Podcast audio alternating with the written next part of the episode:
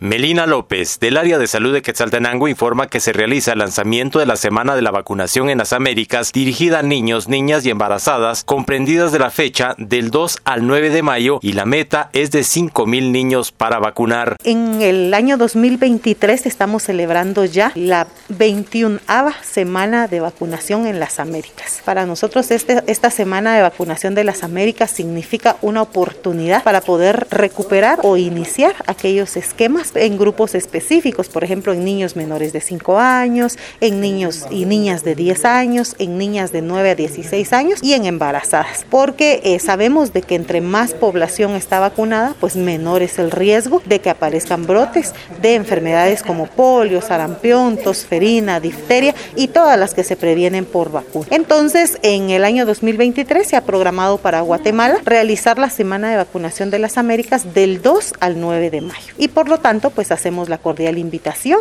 a todos los padres de familia que puedan tener a mano el carnet de vacunación de sus niños, ya que en los 24 distritos de Quetzaltenango se van a estar realizando acciones o vamos a estar intensificando acciones de vacunación, tanto en los puestos como en los centros de salud, así como también eh, se va a tener la visita de brigadas móviles a las comunidades. ¿Los horarios de atención que se tendrán? Pues en los servicios de salud eh, se tiene el horario de atención de 8 a 4 y media. En los servicios que son eh, CAPS y el CAIMI, pues tenemos atención las 24 horas. Y las brigadas de móviles que inician a trabajar a las 8 de la mañana y finalizan a las 4 de la tarde. Esto debido a que también comprende un fin de semana, ¿el horario será igual de atención? Eso depende mucho de la meta que se trace cada uno de los distritos. Entonces, algunos distritos sí van a programar actividades el fin de semana, van a hacer la coordinación respectiva con los líderes comunitarios y la promoción previa a la actividad. Entonces, estar pendientes para ver en qué fecha se realiza en cada localidad la actividad. ¿Tiene establecida ya la meta que puedan cubrir ustedes? Cerca de 5 mil niños debemos de cubrir como Quetzaltenango en la semana del 2 al 9. Desde Emisoras Unidas Quetzaltenango informa Wilber Coyoy, primera en noticias, primera en deportes.